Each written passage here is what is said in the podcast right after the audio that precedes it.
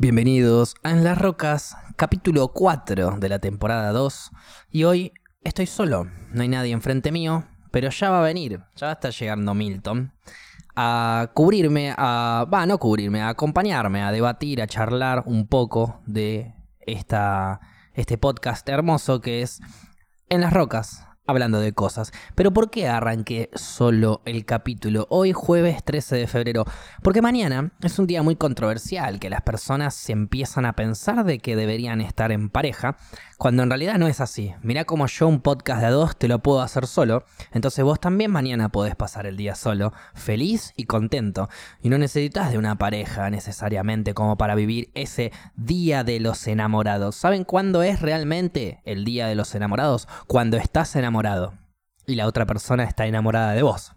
Pues ahí entonces se forma el Día de los Enamorados. Mirá qué simple que se hace. Hay que enamorarse. Ese es el verdadero fin del Día de los Enamorados. Mientras tanto, seguí viviendo tu vida normal. Mañana es un 14 de febrero más, como cualquier otro, y te lo dice acá un soltero Virgo que quiere estar poniéndola, pero está hablando con vos.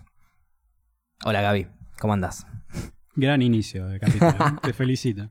Estás muy en una, me encanta quería transmitir un poco este mensaje porque hoy llegué a mi trabajo y me recibieron con un ¿con quién lo pasas mañana? Y yo, en mi mente olvidadiza, digo, ¿qué es mañana? Viernes. Entonces, ¿con quién pasaré el viernes? ¿Qué sé yo? Qué pregunta rara. A mí no me preguntan con quién pasas el viernes, con quién pasas el sábado. Me preguntan con quién pasas la Navidad, con quién pasas el Año Nuevo. Entonces empiezo a pensar qué evento importante es ahora y digo, ah, claro.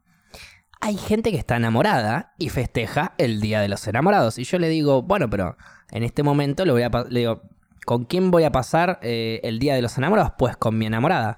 Ay, ¿quién es tu enamorada? La planta que me vengo fumando desde la esquina, que me puso los ojos y las ojeras de esta manera y que hace que ahora, en vez de estar hablando con vos, esté volando.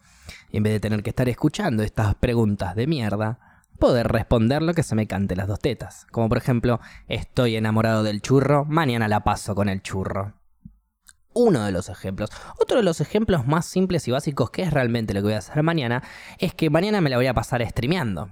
Voy a levantarme, voy a aprender stream y después me voy a ir a jugar al fútbol con mis amigos.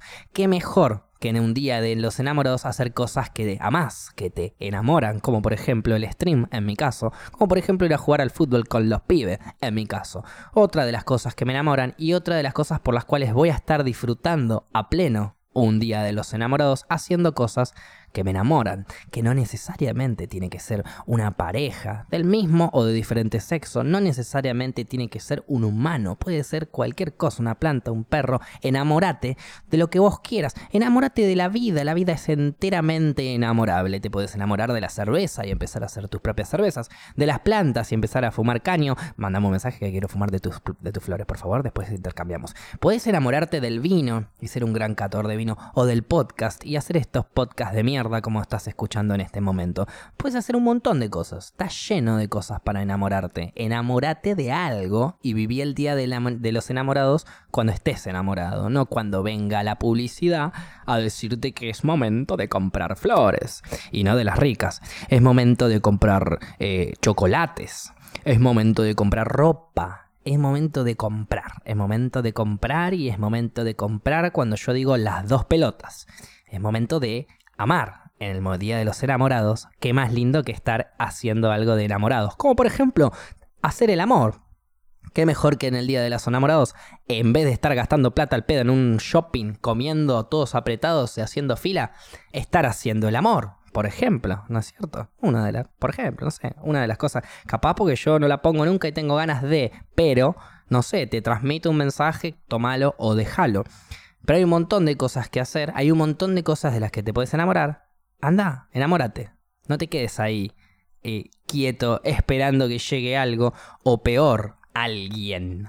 Porque no necesariamente tiene que ser alguien. Puede ser cualquier cosa lo que te enamore, lo que te motive a salir. Porque eso también, cuando uno se enamora, uno está motivado, está con ganas, se despierta y tiene energía. Siente ese amor fluir por las venas, por el cuerpo, por el alma, si crees en eso, en lo que vos quieras. Lo sentís, es pleno, es puro, te llena, empezás a moverte re zarpado, re contento te levantás con una energía que normalmente cuando viene tu vieja a romperte las pelotas a la mañana la querés mandar de una patada en el culo a Taiwán. Pero no, esta vez te levantaste, la abrazaste, hasta vos le cebaste el primer mate. ¿Eso por qué? Porque estás enamorado y eso puede, ese sentimiento puede ser con cualquier cosa, no necesariamente con una persona. ¿No es cierto? Entonces, ¿qué es lo que vamos a hacer este 14 de febrero materialista de mierda? Vamos a buscar eso que nos motive, eso que nos enamore y eso que nos haga salir de la cama con energías contentos para cebarle el mate a mamá y no darle una patada en el centro del culo que se le entierre de lleno la torre de Pisa. Por ejemplo. Y creo que voy a hacer una pequeña pausa hasta que llegue Milton. Los dejo con este mensaje, este pensamiento, hasta que arranquemos un poquito más correctamente este primer capítulo. Muchas gracias. Y estamos de vuelta con Las Rocas en esta breve pausa en donde hubo una introducción que me animé a ir solo. Y ahora estoy de vuelta, pero con Milton. ¿Cómo andás, Milton? ¿Qué hace, Facu? Tanto, tiempo. Ahí va. bien, ¿todo bien vos? Bien, ¿Cómo estuvo ese viaje? ¿Eh? ¿Cómo estuvo ese viaje? Volviste, ¿no? Volviste a los pagos. Fue un viaje, la verdad, muy largo. Hace mucho que no viajaba tanto, la verdad. ¿Cuánto estuve? ¿Pero tiempo de viaje de quedarte ahí o de viajar porque estuviste todo el tiempo arriba de un bondi o algo así? No, a ver, tuve bastante en Neuquén. Bien. Este, que de donde yo soy, digamos, me fui a mi casa. ¿De qué parte? Capital. Ah, ok. Yo estuve ahí por San Martín de los... No, perdón, por eh, Villa Langostura. Hermoso Villa Langostura. ¿Te gustó? Mm. Eh, me encantó, sí. Me enamoré. Bien. Muy lindo, sí, sí, sí. ¿Te enamoraste de la Me enamoré del lugar, claramente. Porque nos podemos enamorar de todo, ahora aprendimos. Muy bien. ¿Viste? Sí, sí, es, verdad que la verdad es que eh, estar ahí, este, respirar un poco ese aire, te hace viajar una voz. Tirarte al lago con una montaña al lado es un flash. ¿Te bancaste el lago de Villa Langostura? Sí, sí, obvio, obvio. Me tiré al lago todo el tiempo, sí. Muy lindo el lago. Qué valiente. Muy frío, ¿eh? decís. Sí, sí, porque digo, no cualquiera. Pero en verano. Pasa, lo mismo también, por ejemplo, e, es un nivel superior, digamos. Ok. El Nahuel Huapi. ¿Es muy frío? Es muy frío, es el nivel máximo. Ok, yo me tiré en uno eh, en el que más me tiré, me tiré en el Nahuel Huapi. Muy frío, pero me tiré un chapuzón, ¿viste? Cuando tenía calor me tiraba un chapuzón y salía, no me quedaba a nadar. En el que sí me quedé un poquito más a nadar y a joder fue cuando fui a este lago que era en... Ay, se me estaba yendo ah, y fuiste a uno de los siete lagos, no estabas ahí en la No, no, no. Eh, o sea, había una ruta, digamos, fuimos a 40 minutos de una ruta a un camping. El camping este era en un laguito chiquito, no me acuerdo, se llamaba... Eh, eh, Totoral, al lago Totoral fuimos. Lago Totoral. ¿Lo conoces? No. Mirá, ahí tenés. Pero suena. Bien de Villa Langostura ese lago. Suena pequeño. Y los lagos pequeños son los mejores. Es pequeño, o sea, a comparación de otros lagos es bastante pequeño, pero alcanzaba, porque nosotros haces un camino de 40 minutos bastante intenso, de muchos troncos, ramas, qué sé yo, y ahí llegamos y acampamos. Entonces cuando hacía calor te tirabas ahí a cinco, pasos, te tirabas al laguito, salías y seguíamos haciendo el asadito rico que estábamos haciendo. Qué bello, Hermoso, tremendo, sí, sí. Yo fui, estuve, o sea, volví a Neuquén y me hice una escapada a San Martín. Que ahí tengo, eh, un amigo iba allá, eh, caímos a la casa, qué sé yo, y fuimos un día al lago, este, el, uno de los siete lagos. Sí. Este... Todos tienen nombre, ¿no? Sí, sí, sí. Es el que le sigue al Fagner. Le ponen haber puesto del 1 al 7, era más fácil. Sí. Sí, la verdad que sí. Pero bueno, no sé, como quieras. No, quiero, no quiero intervenir ahí. En como acá que viste a las calles, no es como en La Plata. Claro, que están numeradas. Que están numeradas y es mucho más fácil. Sí. Te ubicas enseguida, es como jugar a la batalla naval. Claro, estás en la 55 y tenés que ir a la 48, estás a 7 cuadras. Claro, en cambio si te dicen, che, tenés que ir de Richeri Claro. A, Juan B. Justo a Juan B. Justo y Corriente. Ahora, eh, ¿y las diagonales de La Plata? Son lo mejor que le puede pasar a una ciudad. ¿Y no te confunden? A ver. Puede Yo ser. cuando, la única vez que me, que me perdía en microcentro cuando cadeteaba era en diagonal norte y en diagonal sur. Es que sí, porque vos empezás a ir en diagonal Y, Y- pensaba que está yendo derecho. Y claro, entonces se te, se te altera la, la- la- la disposición y empezás a flashear una bocha y decís, pero ahora son todas diagonales, ¿qué está pasando? Y ahí es cuando te podés marear. Y- Pero estar en, en la astucia de uno de ver la calle y decir, bueno, estoy acá. Bueno, obvio. Una vez que conoces ese lugar, debe ser muchísimo más cómodo y más fácil de caminar. Pero cuando no conoces las diagonales, se te traba la cabeza. Ahí en La Plata todo rotonda diagonal, rotonda diagonal, doblás antes siempre, lográs más tarde siempre. Ah, bueno, Algún eso, problema eso es pasa. el error más común es ese. Do- Meterse antes de la rotonda. En la rotonda no calcularle bien y terminar caminando un par de cuadras de más. Y es un quilombo. Pero bueno, volviendo a tu viaje a Neuquén. ¿Volviste a tus raíces? ¿Volviste? ¿Te sentiste un niño otra vez? ¿Tuviste un momento, un episodio en donde dijiste, ah, me acuerdo cuando tenía 10 años y estaba acá flasheando una? ¿Sabes que sí? Contámelo todo. Me ha pasado. O sea, primero en, mi- en mi casa, bien que yo no viví en esa casa hasta que tuve, ponele que 8 o 9 años. Ok. Entonces, no tengo tantos recuerdos así como una niñez, pero de repente pasé por él. La gente de Neuquén lo debe conocer, el CEF El número CEF. uno, que es como un centro de educación física. Bien. Entonces, cuando sos pibe, vas ahí, es, es un club. Como lo que acá sería un club de barrio. Claro. Que tenés todos los deportes y vas, vas y haces. Y ahí hice básquet, hice un par de clases de fútbol, jugué muchos años al ping-pong ahí en el subsuelo, paleteando como loco. ¿Y volviste al CEF ahora este, este verano? Pasé, pasé, no es que me metí adentro. claro, ¿no? pasaste por al lado. pasé por al lado y ahí fue Pispeaste como- ahí un poquito y fue. Yo oh. pensaba que fue como, me iba en bondi solo ahí, Claro. volvía, ¿entendés? Como todas esas calles, como una cosa nostálgica muy linda. de volver ahí, como cuando por ahí volvés a caminar por las cuadras del colegio donde vos ibas, ¿viste? Uy, Claro. yo me acuerdo, yo ranchaba acá en esta esquina con los pibes a tomar una coca después de, del campo de deporte jugar al fútbol, ¿viste? Tal cual. Una, una Tal de cual, esas. como que te, te hace ese flashback. Es más, fue muy loco de que eh, atrás de la PET 14, que es donde yo iba, hay una, una especie de complejo de edificios. Sí. Y en el patio de ahí, nosotros solíamos ranchar, porque había un negocito que nos vendía birra y qué sé yo, y ranchábamos ahí un montón.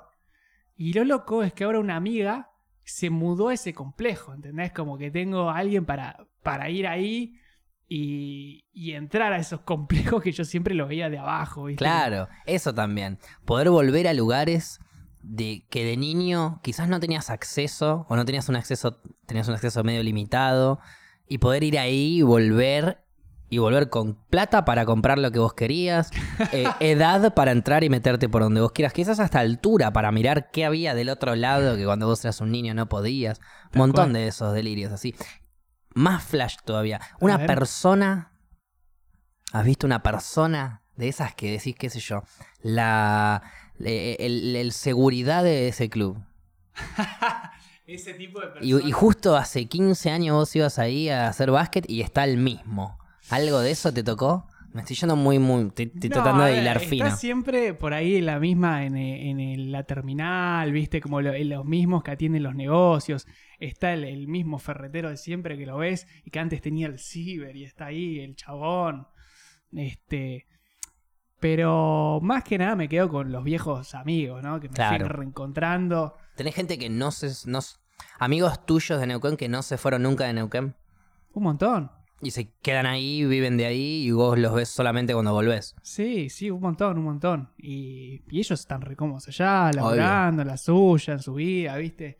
Hay gente que me quedé con ganas de ver, gente que pude ver, gente que conozco desde que iba a jardín, imagínate, Claro. ¿entendés? Como cosas. Años de... años de, de confianza, de que uno por ahí no te ves por un montón de tiempo y de repente caíste después de un año o de dos, porque capaz que el año Sí, pasado por ahí un año no no te fuiste, sí. y está la mejor y la mejor confianza. Ese tipo de amistades a mí la verdad que me, me encantan. Parece cuando volviste, volviste dos meses. No, tanto no. A ¿Cuándo ver, te fuiste? pasa que yo fue así. Pasé la Navidad acá. Bien. Año Nuevo me fui a Montermoso, Ok. a la casa de mi tía que nos invitó ahí a pasar en familia, qué sé yo. Fui a Neuquén. En enero caí, ponele que el 3, 4 de enero. Sí. Este. De ahí estuve unas semanas, me fui a mi- la casa de mi amigo allá en, en San Martín, que la verdad que la pasamos hermoso también, viste, estuve ahí como el contacto con la cordillera, porque Neuquén Capital no es cordillera. Claro. Este, después de ahí volví, estuve unas semanas, me vine para acá y ahí salimos para Córdoba, Ok. Que estuvimos... Ahí entiendo. No fue todo Neuquén, fue todo Claro. ida, vuelta, ida, vuelta. Estuviste yendo y viniendo para todos lados. Por eso, fue un gran viaje. Qué o sea, lindo. como en, en el sentido de que, que- que hice varios recorridos. Y, y ¿El total bueno. del viaje cuánto fue? Y eh, eh, llegué ahora, hace tres días. Y te fuiste Y me principio de enero. para Año Nuevo. O sea que casi dos meses, un mes y medio. Un mes y medio. bien, ponele. bien. Un mes bien. y medio ahí. ¿Y el laburo acá, eso no. No, yo laburo independiente. Ahora, Ah, listo. ahora Qué lindo. hay que, Hay que, hay que hay que remar todo lo Sí. que no vine remando todos estos días. ¿no? Pero, pero bueno, vale la pena, la verdad. Ahora, viaje de todo lo que hiciste, Mm. que fue todo Argentina, veo. Bueno, no, tampoco está. No, ojalá. No, no, no. Me Digo, encantaría. no, no, pero- no digo todo Argentina literal. Digo que todo lo que hiciste fue dentro de Argentina. Ah, sí, sí, sí. A eso me refiero. Sí, ¿Cuál sí. fue lo que más te gustó? No vale Neuquén porque. Y el, cuando fui o sea, para San el- Martín. Ahí va. Cuando ¿Te fui gustó para más San que Martín. Córdoba? Sí, sí, sí. Está bien que Córdoba estuvo re lindo, la verdad que lo re disfruté. Fue un viaje muy familiar. Este. Y, y lo, lo disfruté. Pero fue como. e- Ese a San Martín fue un viaje con amigos. A mí, la, va. a mí la, la cordillera es algo que me encanta. Y la verdad es que es, es, eh, viviría ahí si fuera por mí, ¿entendés? Como. Yo te diría. Eh, va, eso es lo que te iba a preguntar. ¿El viaje Mm. es el. es mejor por el paisaje? O sea, ¿a vos te gusta más la cordillera que Córdoba? ¿O hubiese disfrutado más Córdoba si a Córdoba te ibas con amigos y a la cordillera te ibas con tu familia? Porque no es lo mismo irte con amigos Sí, con sí, familia. entiendo la pregunta. Em, O sea, ¿es el paisaje o es la gente? Obviamente Y- que y es una mezcla de las dos, ¿no? Ahí va, obvio. Es una mezcla de Pero las ¿cuál dos. es más Co- pesada? Córdoba es hermoso también y, y la verdad es que tampoco es que hay tanta diferencia porque son distintas, pero son dos entornos naturales. Claro, son lindas río, cada una a su modo. cada uno tiene su encanto y, no la compararía, pero a mí la cordillera neuquina me genera algo de que fui toda mi vida y Claro. como estoy tan cerca siempre una escapada me hacía.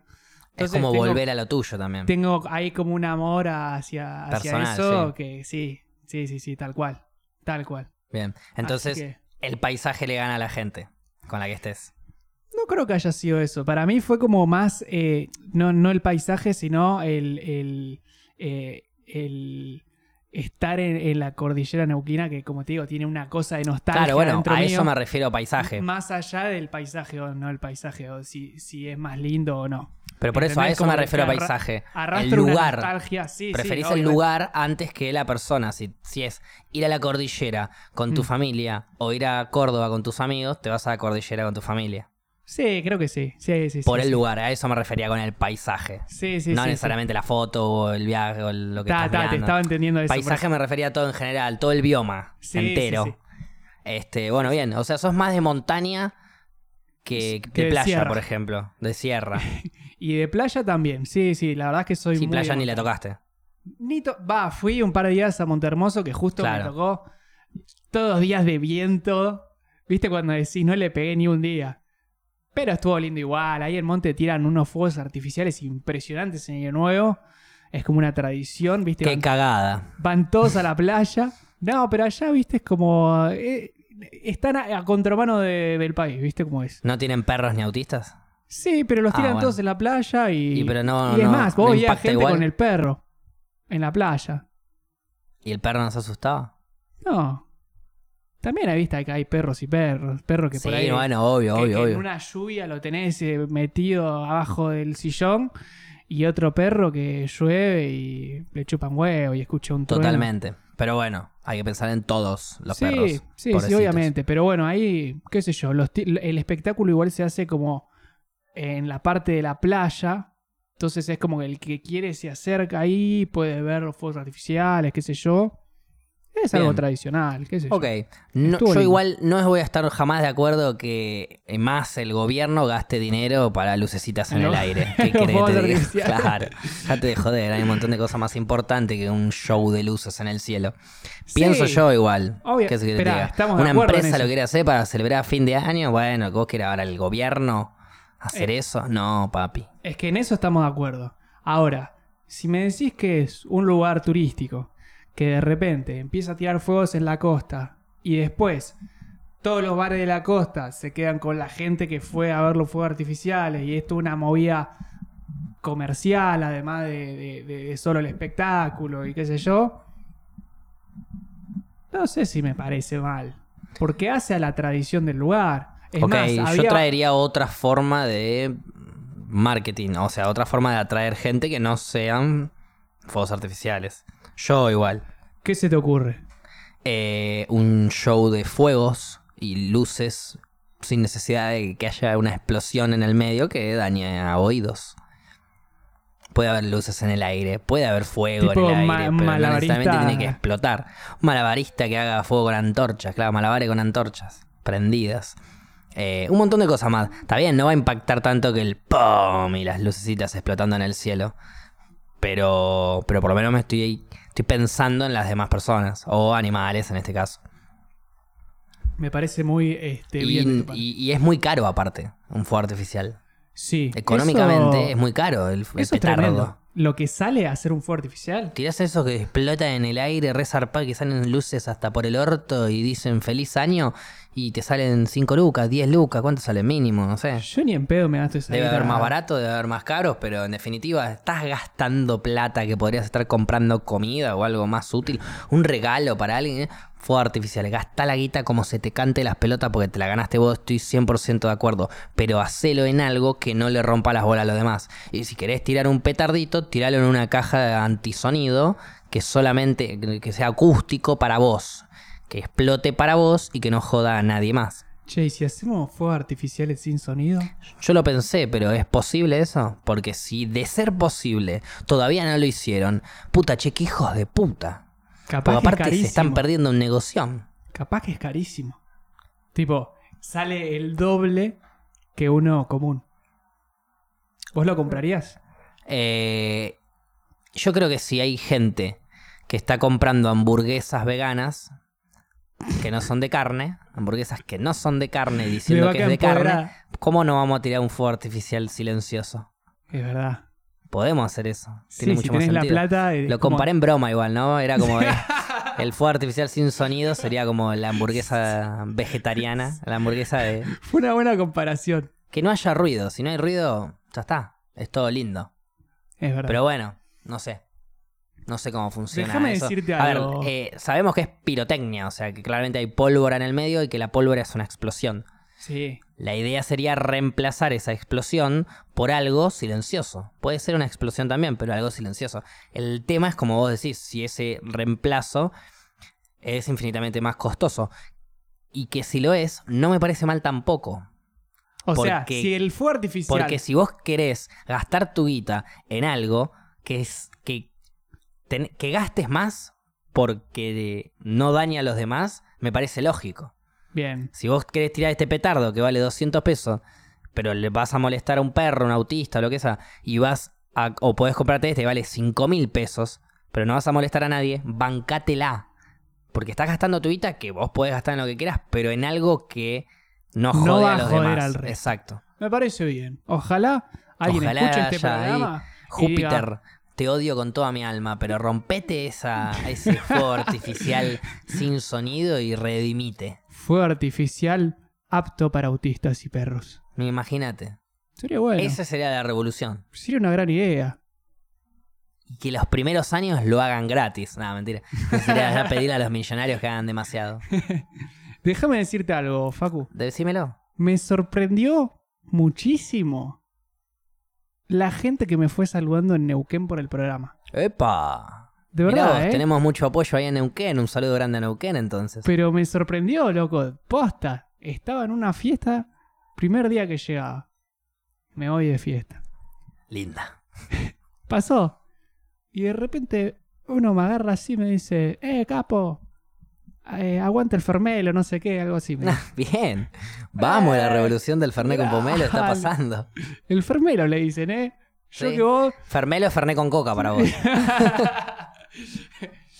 Sí, nada, igual, yo ya admití que si le dicen Fermelo, prefiero que le digan Fermelo a que tomen Fernet con coca.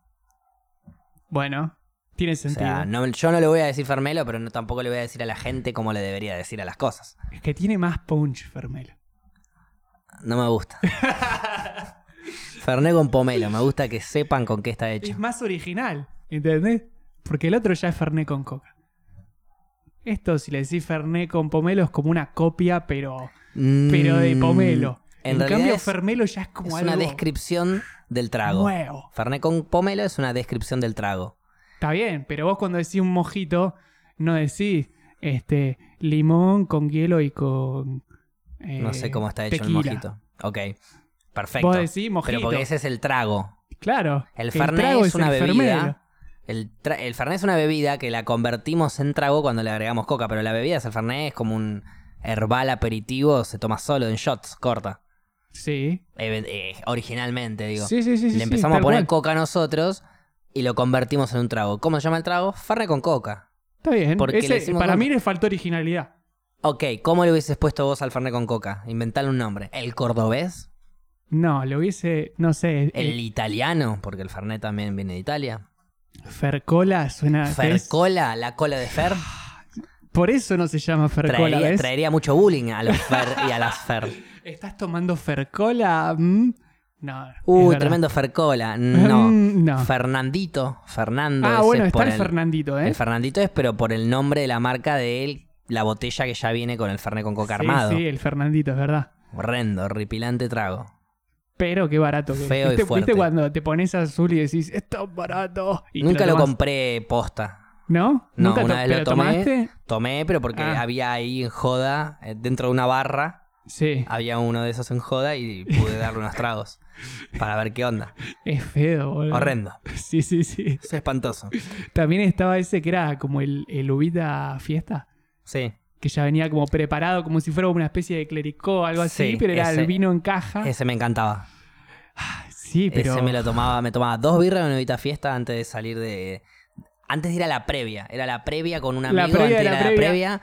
Dos birras, una cada uno, y un Quilmes y un Uvita fiesta.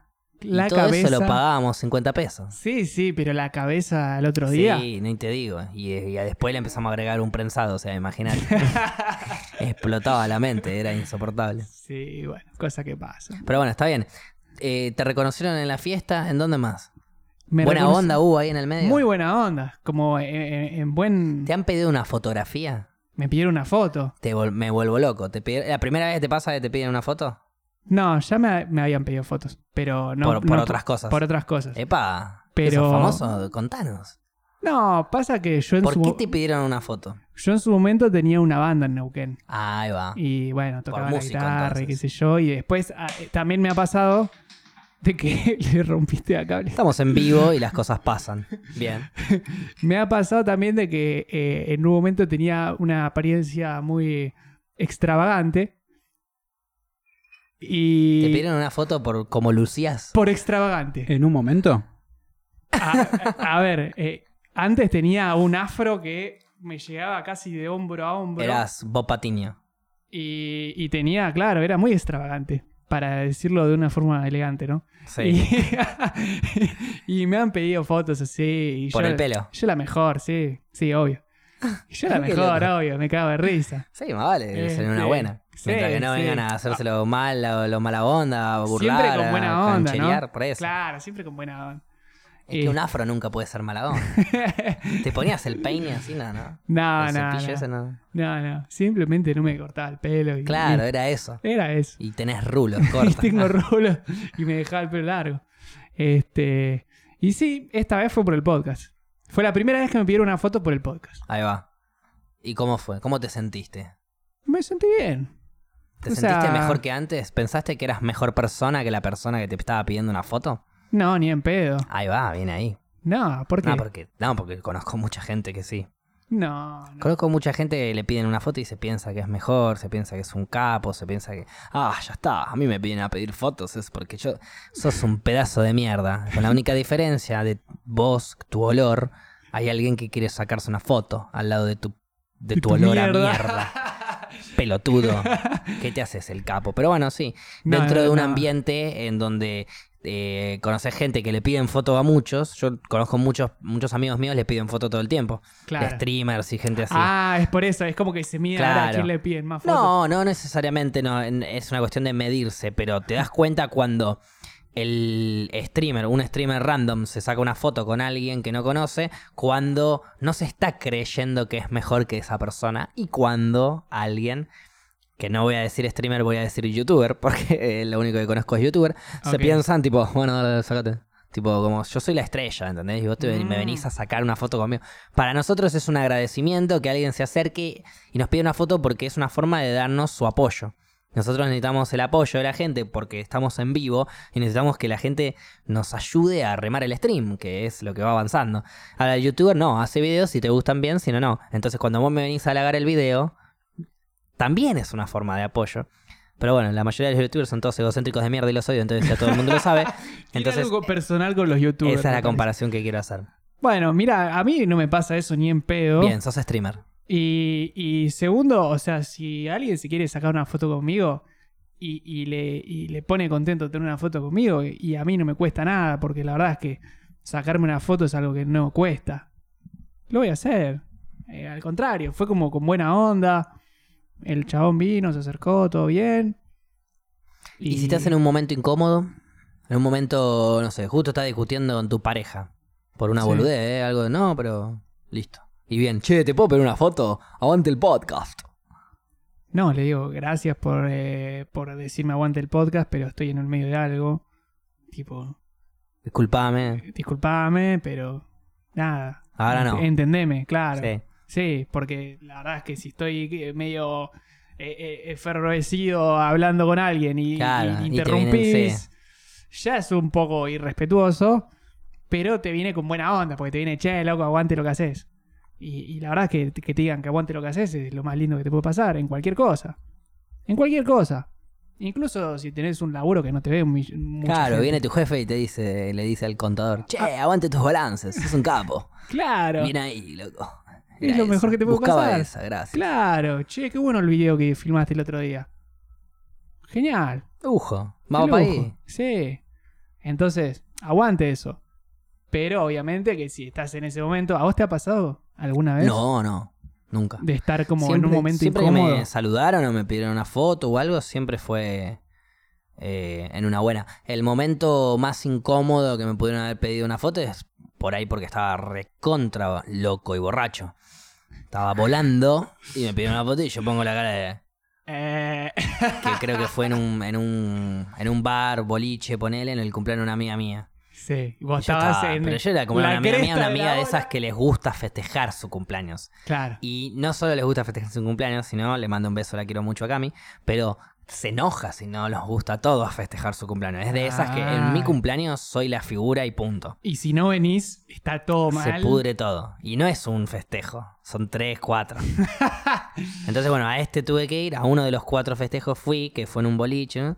y uno, un muchacho me pide una fotografía en donde yo, acostumbrado a sonreír de maneras raras, como para hacer reír quizás un poco más también a la gente, y no la típica sonrisa común o de hola, acá estoy, qué sé yo, que no sé, también vale, pero eh, me, me gusta poner la cara como de... eh, como que estoy contento sacándome una foto, ¿entendés? Sí, sí, sí. Y, y quise hacer esa cara en un estado en donde por ahí no podía mover todo mi no rostro me, de no la me mejor manera. bien el rostro. Había cierto adormecimiento en mi, en mi- mi rostro completo, desde los pómulos hasta la lengua, la boca, todo. y no va que sale la foto y sale horrenda. Sa- y el, el chico mal. subió muy contento su foto a Instagram. Muy feliz subió su foto. eh, Pero te mató. agradeciéndome por la foto, de la humildad, dice. De, eh, no sé de qué humildad habla. Yo estaba re borracho, no me acuerdo absolutamente nada de lo que hablamos, pero no porque no me acuerde de la situación, digamos. Es porque si hablamos fue como. Sí, amigo, gracias, amigo. Muchas gracias, amigo. Y él me decía, no, porque no sé qué. Muchas gracias, amigo. La foto. ah, listo. Y después me fui a la vuelta a quebrar. Y Después, inmediatamente después de eso. A los cinco minutos me salí, me fui a la vuelta y estuve quebrando un buen, buen, buen rato. Uf, qué mal viaje. Y después volví a entrar y ya arranqué. Sí, no, tremendo. Aparte, era, era el momento de cumpleaños de los 3, 4 festejos que hace mi amiga que me permite no ir. Porque sabe que no soy muy bolichero, que no me gusta mucho ese ambiente, que me hincha soberanamente las pelotas. Entonces sabe que a ese no tengo que ir necesariamente, que puedo ir a la previa. Y después no voy al boliche, pero Claro. después al día siguiente voy a la tarde a la casa, comida con la familia, todo, todo, todo lo que tenga que hacer eh, es un grupo de amigos en el que ella es parte, digamos. es como bien, los bien. pibes, ella es parte de los pibes, Ok. ¿no es cierto? Pero Sí, sí, bueno, sí. y ella es un pibe más para nosotros, porque nosotros nos tratamos como pibes, pero en ¿Cómo sería casos, tratarla como pibe a tu amiga? eh, ¿cómo tratas a tus amigos? ¿De la misma manera que tratas a una amiga? Sí. En algunas cosas no. Como que, a ver, chiste. En algún video de todos, en algún grupo de todos hombres de WhatsApp, ¿llegó Sí. algún video de pornografía? Sí, ha llegado. ¿Y las chicas estaban ahí? Claro. ¿Vos decís por eso? Tipo Por de- ejemplo, cosas que realmente, eh, por más que sea, o sea, a un amigo y una amiga es lo mismo, obvio. Le vas a contar lo mismo, vas a sentir Ya lo mismo, sé pero dónde puede estar no la te vas a comportar de la misma manera. Yo por ahí con un amigo eh, puedo hacer algunos chistes sobre, por ejemplo, mi pene, Sí. que no van a quedar tan escatológicos o tan rancios que si lo hablo de una amiga, lo mismo ella con su vagina. No Claro. van a hacer los mismos chistes entre las pibas que con un amigo en el medio, por Claro. más confianza que sea, excepto con ella. Claro. que con yo, ella yo sí. imagino, para, como, para, como para que se entienda, a ver si lo entendí bien. Están en el grupo, así, ponerle que están en una mesa charlando, como estamos charlando ahora, Sí, y se pueden tirar un pedo tranquilos. sí, se lo puede hasta tirar ella, no se lo va a tirar, porque no es así ella. no se tira pedo. Pero si, cada, si uno se tira un pedo, el chiste va a estar si existía el chiste. O sea, vos te tiraste un pedo y nos hizo reír, justo el ruido, qué sé yo, o pasó, pasó. Pasó. Y es independiente si está ella o no. Ok. Hay un montón de cosas que pasan que son independientes si está ella o no. Bien. El único momento, como ella le dice, momento minita que le dejamos tener, es en su cumpleaños. En donde se agarran todos los caprichos, le manda Claro. mensaje a Alex, nosotros la cagamos a pedo, ¿viste? Nos comportamos como un grupo de amigas para ella, que a veces lo necesita porque tiene un montón de amigas, pero no tiene ese grupo como tenemos nosotros desde Claro. pendejos. Claro, nosotros somos su grupo. Entonces, bueno, es un poco eso. Eh, está bueno, qué sé yo. Es un Sí, poco contarle a la gente, si quizás tenés un amigo o una amiga, o sea, amigos del sexo opuesto, que está buenísimo, que es posible y que tratalos de la misma manera. Tirate un pedo frente a tu amigo tu amiga, que no hay problema. Tirate- La próxima vez que veas a tu amiga, tírate, Tírate un, un buen pedo. Ese es el consejo Pero que te una de mis mejores amigas, no ella, pero otra amiga mía se tira un eruto Claro, eh, bueno, esas cosas. y después me dice perdón. Y yo por ahí digo, ¿qué? O sea, ¿por qué me, tira- me pediste perdón? Porque Claro. ni me di cuenta, capaz. Ah, te tiraste un eruto. Bueno, Claro, déjalo ya salir. fue. Mientras que no te lo tires en una comida familiar, eh, no sé, en la mitad del... Te tiras un eruto en la mesa. Bueno, ahí puede ser un poco bardero. Que incluso yo me voy a cagar de risa. No la gente. Yo me voy a cagar de risa. Te tiras un eruto en la mesa con un montón de gente encima que le molesta. Yo voy a ser el primero en cagarme de risa. Me voy a tirar para atrás, voy a aplaudir y voy a tratar de tirarme un pedo. Para Arriba. sacarte el foco ahí. fuerte en esa. Pero, pero digo, eh, en este caso, eh, nos pide esta foto este muchacho en este cumpleaños de mi amiga. Y salí para el reverendo Gete. La pueden ver ahí. Bueno, en el Instagram la pueden ver. Ah, La- está subida. no es- o sea, la subió el chico. Para verla es muy difícil. Tener que ir a las fotos que me etiquetaron a mí Ah. y bajar. Porque fue Uh. hace un año y medio, un año, no sé. Esa foto tiene que estar en, en el podcast ahora. En el feed del La podcast. podría buscar. Después en la, después en la pausa la voy a buscar. Ahora en un rato hacemos una pausa, la voy a buscar. Bien. Este, pero bueno, nada, ese fue un momento. Ahora, a vos te tocó, te se- ¿qué pasa si te sentís escrachado? Una vez me sentí re escrachado en una foto que me pide un chabón en un McDonald's, porque estaba todo lloviendo, tenía todo el pelo rancio, y me dijo, saliste raspachero, amigo. ¿Me estás jodiendo? Yo salí, o sea, salí con las ojeras del porro así, me había levantado hacía 15 minutos. Que vas, viste, cuando vas medio sin. Que el mismo pantalón que usaste para dormir y todo Claro, ahí. sí, me, me desperté Al y estoy McDonald's a acá. bajonear algo, claro. Me desperté y estoy acá. Y me fumé uno en el medio claro. y me pediste una foto. Claro, no. Así de difícil fue. No, no. No, a ver, he tenido fotos de escra- esc- escrachosas, sí, pero por el estado en el que estaba. Y capaz que yo quería estar en esa foto, ¿entendés? Como, A propósito. como, sí, como, eh, vamos, sale foto, qué sé yo, y vos te metés muy confiado de que estás en, en, eh, eh, tipo, en, en Estás bien, estás, con, estás bien, facherazo. Facherazo, Estás re bien, estás te re feliz. la camisa para salir. Y en realidad sos un desastre. Y en realidad, claro, Tenés estaba los bien. pelos de cualquiera. Estabas bien hace dos Fernet, un séptimo regimiento. Estabas bien cuando te miraste al espejo antes de salir. Claro. Después empezaste a caer y te fuiste desordenando de a poco, junto con, los tragos, te fuiste desordenando. Y después tenés la camisa dada vuelta, los pelos en cualquiera, tenés, eh, no sé, un- una guirnalda de alguien, Claro. tenés un tutú puesto. Ya, Ay, el, el- ¿viste cuando tenés la camisa que, que el botón que te abrochaste mal? Sí. Entonces está todo torcido y no te das sí, cuenta. Sí, te, lo- te pusiste mal. Sí, la bragueta también, porque viste vas a mear y después salí medio en una, claro. Estás Y bueno, esas cosas eh, me han pasado. Ahora ya se pasan menos seguido, digamos. Mm. Pero, Claro, ahora ya sabemos que no nos tenemos que sacar la foto. No es que ahora nos escabiamos, ahora Claro. ya sabemos que no nos tenemos que sacar la foto. Claro, tal cual, tal cual. Pero sí, yo igual tengo algo que pienso que siempre salgo como el orto en las fotos. Y por ahí la gente me dice, ¿saliste bien? Y yo digo, no, salí como ¿Qué sería salir bien para vos en una foto entonces? No sé, verme y decir, qué fachero este pibe. No me pasa. Qué No triste. Sí, es triste. Pero a vos, a vos te tenés que ver y decir qué fachero este pibe, independientemente de cómo salga la foto. Es más, estás de espalda, qué fachero este pibe. es que no me pasa. Boludo. que no está de frente No porque se qué. parte la pantalla. ¿A vos te pasa? No, pero ah, tengo fotos que digo, bueno, ven ahí, alta foto. Bien. No Ah, sé si vi- salgo vi- bien o si salgo mal, vi pero una porque foto yo... que, que subiste que estabas ahí justo en, En el San sur, Martín. sí. Claro, eso fue ahí donde me Eh, contaste. en Villa Langostura, sí. Gran foto esa, boludo. Sí, eh. sí. Te capturó ahí un, un buen fotógrafo. Un buen fotógrafo, sí, sí, sí. sí, sí. Bueno, ahí, ahí la viste y dijiste, eh. Es esta, es esta una buena foto. subo.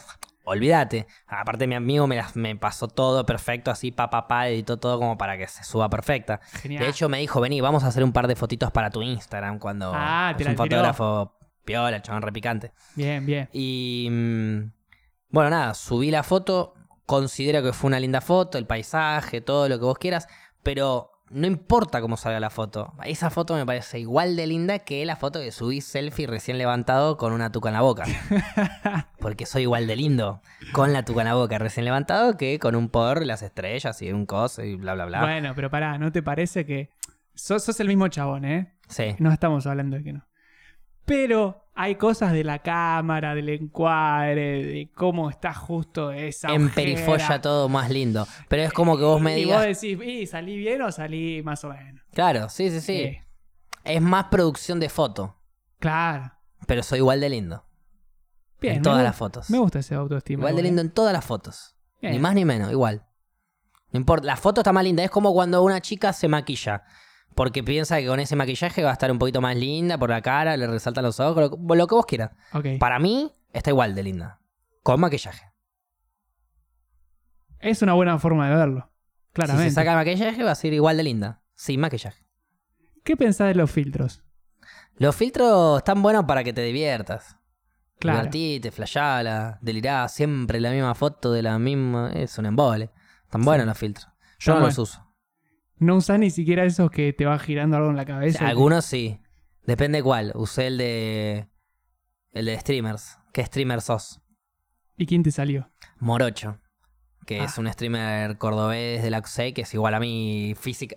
A ver, él Ah, es muchísimo salió más como- fachero, pero él es morocho, más o menos con el pelo largo y, y con barba. O sea que te, te midió bien la Es aplicación. como una versión eh, europea mía, por así decirlo.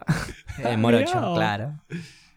Versión Y europea. tocó, tocó bastante. Sí, bueno, pero también te puede tocar cualquier cosa. ¿Como quién? Y a ¿Quién mí. no, no hubiese gustado que te toque? No, no, ninguno, no necesariamente. Pero te- digo, te, eh, te- te puede tocar random. Claro. O sea- yo, yo no entiendo esas cosas si son random o si de verdad te mide. No, y es 100% random. Es, Claro. por nombre salta cualquier cosa, porque aparte, si se supone que cumple un algoritmo de tu cara, si vos haces cuatro veces el coso, debería salirte la misma respuesta. Es verdad, y no pasa. No te pasa nunca. Por ahí te pasa dos veces la misma respuesta, pero eso no se llama que funciona bien, se llama casualidad. Claro. Yo saco uno, ponele, si ahora hago de streamer, lo puedo hacer en vivo en este momento, no tengo ningún inconveniente. Gente de. Spotify que me chupe los dos huevos. Agarramos, ponemos el filtrito, que cuál era, el de Twitch, ¿Qué streamer sos? ¿no es cierto? ¿Qué streamer sos? Me apunto, Ahí va. aprieto, filmo si querés. A ver, a ver. Me había tocado Morocho antes y ahora me tocó CCK. CCK es una persona de un metro noventa, que no tiene nada que ver conmigo. Vamos a hacerlo de vuelta. ¿Ves? Porque ahora yo no subo esta historia, lo vuelvo a hacer. Ok. ¿Qué streamer sos? A ver. Te quiero mostrar, pero no quiero. Sí, sí, yo veo, yo veo. Tanovich. Tanovich. ¿Sabés quién es Tanovich? Es una, No. persona, es una persona que no se le conoce la cara. Es un streamer Ah. que no pone la cámara. O sea, ahora justo esta semana mostró justo la cara en una foto. Reveló su cara, por así decirlo. ¿Y que era muy feo o qué pasó? Hermoso. Una persona fundamentalmente hermosa. Pero no importa. No, le gustaba mostrar la Él se siente cómodo haciendo stream sin cámara. Está bien. Y revolucionó un poco Twitch porque es uno de los. Una de las cosas que principalmente le, le decís a la gente cuando tiene que streamear es cómprate una cámara. Claro. Él directamente dijo, no, prende stream. Poné la pantalla en negra y hablá si querés. Si vas a ser divertido, te van a mirar. Este chabón te clava a 10.000 personas y no tiene cámara puesta. Mira, ¿y qué hace el flaco? Mira Masterchef, mira series, mira videos, charla en general, juega juegos Ah, también. como reacción. Exacto. Bien, bien. No, muy divertido, una persona muy divertida. Bueno, me acaba de salir este, Tanovich, Tanovich. en un filtro que salió antes que él muestre su cara oficialmente. Claro. Entonces, o sea, es ¿cómo te, imposible claro. ¿cómo te puede salir? Había Claro. muchos chicos, de hecho, se, entre muchos de los streamers, muchas historias que fueron yendo y viniendo, eran como, eh, me tocaste vos, eh, me tocaste vos, eh, me tocaste vos, bueno. Claro. Entonces algunos eran como cagándose de risa como me tocó Tano y no le conozco la cara. Claro. Y era así. Pero bueno, en Muy fin. loco. Ahora sí reveló la cara, ya lo conocemos a Tanito, hermoso querido. Eh, pero sigue haciendo sus streams sin cámara, obviamente. Mira qué loco. Le pinta esa. Mantiene Bueno. el anonimato. Bien, si a él le, si le funciona y le cabe. Yo no solo está. lo banco a morir porque obviamente cada uno que haga la que le pinte, sino por eso, porque revoluciona la idea de Twitch. No necesito una cámara para streamear. Y después, un día Coscu hizo un stream sin cámara, yo me animé a hacer un stream sin cámara, en momentos de jugar un juego en donde tenés que representar un rol y cosas así. Mirá. Agarré, saqué la cámara. Me ven menos personas igual a veces cuando sacas la cámara. ¿Ah, a mí sí? por lo menos, o a otras, me ven menos personas. Mirá. No me importa. Porque me sentía más cómodo, como bien decía Tano. Eh, eh, Te después, sentiste de más hecho- libre por Después de hecho, él entró a mi stream al día siguiente y yo le cuento, boludo, ayer hice una parte de mi stream en donde jugué un juego que te pone subtítulos y yo actuaba las voces. Entonces saqué la Claro. cámara y, y me dice, ¿y no te sentías más cómodo? Y sí, porque es como que yo estaba haciendo las voces y fumando un cani, cagando de risa, leyendo el chat y en la mía, sin la complicidad de saber que me están mirando. Que si bien yo entro en una, ¿y qué me refiero con estas tres letras de una? Entro en una en donde eh, me olvido quizás de que estoy siendo filmado. Ajá. Y chau, y sigo en la mía. No me importa físicamente lo que está pasando. Si me quiero sacar un moco, me lo voy a sacar. No me importa que esté la cámara, no me voy a correr, por ejemplo, ¿no? Sí, sí, sí, entiendo perfecto. Bueno, sin la cámara Esa es incomodidad. muchísimo más cómodo. Incluso por más de que yo sea de estas personas y te digo que me olvido, Sí. es 70 veces más cómodo saber ya de base que no te están filmando. Mira. Mucho más cómodo. Pero antes ya fue. Prefiero Sí. que me filmen, prefiero que la gente vea el chiste, pero porque aparte yo soy muy expresivo, muevo mucho las manos, muevo mucho los dedos. A mí, si me preguntás, prefiero ver a la persona. Toda la vida. Sí. Por eso ahora las radios están cada vez transmitiendo más en vivo, streameando, porque hablar. el stream es el futuro y la tele es el pasado. ¿Vos sabías que hoy es el Día Internacional de la Radio? No sabía. Hoy es. Brindamos por el Día Internacional de la Radio, entonces, que de- nuestra forma de hacer un podcast es de alguna manera eh, homenajear a la radio en el 2020, homenajear a la radio en el siglo en donde la radio está quizás haciendo esto. Programas de podcast que vos vas a escuchar cuando quieras, en el momento que quieras, con la posibilidad de escucharnos en vivo si lo deseas de esta manera, por lo menos nosotros nos comportamos de esta manera. Otros podcasts que están buenísimos y que recontra recomiendo, solo salen por ahí eh, grabados y está buenísimo también. Yo prefiero la frescura del vivo porque es lo que más para mí se asemeja a lo radial, que es lo que a mí siempre me gustó, lo radial y lo que aprendí de pibe. Estamos de acuerdo con eso. Por eso me gusta esto del vivo y subirlo así en crudo y por eso digo que es un homenaje radial. Pero cualquier podcast que se esté haciendo hoy es la nueva radio, si queremos decir la manera, Sí. como el stream es la nueva tele, si queremos decirlo de alguna manera. Es el futuro, es lo que se está viniendo, te puede gustar, te puede no gustar, pero es lo que pasa. Aguante la radio, aguante los podcasts, aguante los cambios y aguante el vino tinto. Y aguante el trapiche, Ahí papá. va. Salud. Eh, vamos a una pequeña pausa comercial sin comerciales y ya volvemos. Estamos de vuelta con En las Rocas en esta tercer pausa, en este extraño capítulo que hubo dos pausas. Y me quedó ahí tambaleando una pregunta. Va, no una pregunta, sí, algo que dijiste que me, me causó curiosidad. A Te ver, habían pedido una foto hace mucho en el sur cuando tenías una banda. ¿De qué era esa banda? Yo tenía una banda que la arrancamos, típica banda de garage, se le dice, ¿no? Banda de garage, claro. Este, era- arrancamos primero tres, que nos juntamos como a tocar porque yo tocaba la guitarra, un amigo tocaba el bajo, otro tocaba la guitarra, y fue como, ¿y si nos juntamos a tocar? Bueno, Va para ahí. va por ahí. Entonces, este, nos juntamos un par de veces, la flasheamos, viste, un verano caluroso tocando. Obviamente que era una excusa para estar juntos y tomarnos una birra y de paso flashearla. ¿Y qué pasó? De esas juntadas, de repente empezó a salir que uno trajo un tema y a uno le cebó hacer un arreglo y al otro le cebó, che, y si, y si le cambiamos esto y, y como que cuando lo empezás a escuchar, eso que vos por ahí, mi amigo que escribió la canción, En crudo sonaba de una manera, ahora Que- con que todos los toques de claro. los demás es otra cosa. Claro, de pasar de Es escucharlo en, en- en el baño de la casa, eh, eh, con Así, una guitarra y cantando, eh, a pasar a escucharlo ya con tres instrumentos y un momento de un solito de guitarra. Y, y, viste, te empezás a cebar. de, y claro, decís, yo "Uy, puedo loco, hacer esto. esto es como que empieza a sonar cada vez mejor. Sabes que le falta una batería. Hay que conseguir un baterista. Y ahí fue salieron a buscar un baterista. Y ahí fue cuando salimos a buscar un baterista. ¿Eso es un poco eh, lo más difícil de la banda independiente, conseguir el baterista? Eh, yo te diría que es- eh, hay dos cosas muy difíciles. Una es el baterista porque claramente es un instrumento caro, Sí. que necesitas espacio, Varios componentes. varios componentes. Eh, es complicado conseguir un baterista por eso. Pero en realidad lo más difícil de conseguir es el frontman. El frontman. El frontman. ¿Qué sería el frontman? El frontman es, por ejemplo, si vos eh, te hablo de, de ACDC, se te viene a la cabeza enseguida Angus Young Angus Young. y Brian Johnson, Mm. ¿no? Que O son sea, como los, los líderes de las bandas. los que ponen la cara, los carismáticos, ¿no? No, no necesariamente son líderes, porque capaz que hay otro que, que desde, desde el- sin exponerse al público eh, es el que une la banda y, y la Totalmente. mantiene y es un Pero, por ejemplo, mucha gente quizás eh, piensa hoy en día, yo entre ellos, que Easy Stradlin en Guns N' Roses fue uno de los más importantes eh, musicalmente para que saquen las obras de arte que sacaron. Ahora bien, el líder era Axel. Claro.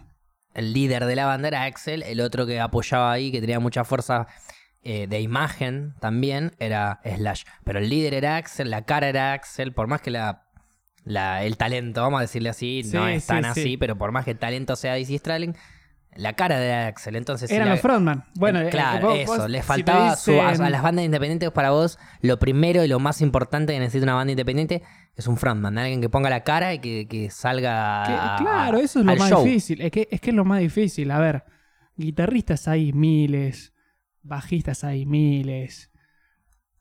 Pero Angus Young no hay tantos. O Slash. O, Sí.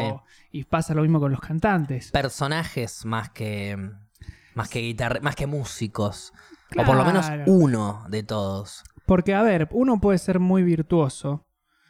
Pero si no tiene a alguien que, que, que, que cumpla ese rol, ¿no? un De- carisma ahí que se un lleve un poco las algo. miradas, los aplausos. Nunca te eh, pasa mucho eh, en muchos ámbitos, ¿no? De que de repente alguien que por ahí no tiene un talento exorbitante, pero tiene algo que llama la atención, Que hace Que- quiera verlo. que hace que ir a verlo. No es el mejor cantante, pero quiero escucharlo cantar. Claro. Y lo juntas con un buen músico, con un buen, bueno, no músico, un buen bajista, con un buen guitarrista, con un buen batero, y ahí salimos con una buena banda. Claro. ¿Consiguieron el batero? Conseguimos un batero. Y era frontman. No, el, eh, no, es muy loco porque el batero ese este, empezó tocando con nosotros. Este, y bueno, salimos un par de recitales con él. O sea, Este, han salido a tocar, digamos. Sí, sí, sí. El, recorrido de la banda fue. ¿Cómo se lo- llamaba la banda? La banda tenía un nombre medio. que hoy lo, lo miro así, digo. Sí, con recelo. Nah, nah, nah, tampoco. Pero se llamaba Ragamuffin. Ragamuffin. Y Ragamuffin es como ponerle a la banda, no sé, eh, ser Don Omar y ponerle a tu banda reggaetón. Ah, ok. Es un género musical. El género que ustedes hacían era ese, el ragamuffin. Hacíamos género Ragamuffin. ¿Cuál y es el ragamuffin? Si te puedo El preguntar, porque estoy recontra fuera del ragamuffin. Es que Me acabas de trabar la cabeza. Yo pensé que era un estilo de muffin con, con churro, porque era reggae muffin, ¿viste? un panquecito así nos, nos han dicho eso. No la tenía Este, esa. de- después éramos los Raga, ¿no? Ya después. Mm. Éramos los Raga. Pero apenas era Ragamuffin. Y, y. A ver, como para decirte una banda que haga Ragamuffin, ahora se me está trabando un poco la cabeza también en ese sentido. Bueno, tu banda, los ragamuffin. Sí, pero ponele. Hay, Pero es un hay género más- algunas cosas de Zona Ganja que tienen Ok. Ragamuffin. Hay algunas cosas de Los Pericos que Es tienen. como un reggae Ragamuffin. instrumental Es un- más r- tirando al rock, quizás. eh, Está como entre medio del reggae y el ska. Es como algo ahí un poco más acelerado que el reggae tradicional. Dancing Mood haría ragamuffin por él. Tiene, tiene bastante. Tiene cosas de ragamuffin. Ahí va. Sí, tiene bastante. Sí, sí, sí. E igual ellos hacen más ska. que Más nada, ska, sí. Pero tienen cortes de ragamuffin. Son momentos. No, Mm. no, no esperes. Que, No que- necesariamente todo un tema específicamente con ese mismo ritmo. Claro, claro, claro. Pero, pero sí es interesante porque tiene como un power el ragamuffin eh, que, que estaba bueno, que nos cebaba a nosotros. Porque encima el, el cantante eh, le gustaba mucho el reggae y qué sé yo, y, y eso lo combinábamos con el ragamuffin y el dub. Y bueno, y salía algo por ahí. Me Este- gustaría igual que una banda, ahora que dijiste esto, se atreva a ponerle de nombre a su banda rock and roll. Claro, Hola, somos rock and roll y Somos este tema se llama Tu perro dinamita. Deja de robar, chanta. deja de robar. Pero ya, sí, ya eh, existió, chicos. ¿Existió una banda que se llama Rock and Roll? No, existió una banda que se llamaba La Música, de Music. Bueno, Ah, ok. es verdad. Pero es mucho más global eso. Acá estábamos hablando de ragamuffin, estábamos hablando de un género musical. La música, igual, bastante. Bastante. Eso ya es más atrevido Claro. todavía. ¿Cómo, ¿Cómo se llama tu banda? La música. Fua, ¿y qué Ok. tocan? Más te vale que hagas todos los géneros e inventes uno por minuto, hijo de puta, si sos la música. A ver, haceme ruidos de pajaritos, que esa fue la primera música que escuchamos. Haceme ruidos de ballena ahora con la guitarra. La concha Y de Gaby, no me acuerdo ahora ningún tema de la música. Pero, a ver, algún tema que vos te acuerdas? Eh, Freedom Fighters. eh, Que es tipo una One Hit Wonder, pero con un par de temas más, o es una no, muy no, buena para banda. nada, la rompieron eh, y no se bancaron la fama y el cantante se fue a la mierda. En droga. No, no, se fue. Dejó Se la fue. banda. ¿Se fue? Sí, no Dijo, chau, no, a mí no me Y saluden. la banda dijo, sin él no somos la banda y nunca más. Ahora, ¿no se dieron Bien, cuenta igual. que si le ponían de nombre la música a la banda, iban a tener que hacer música?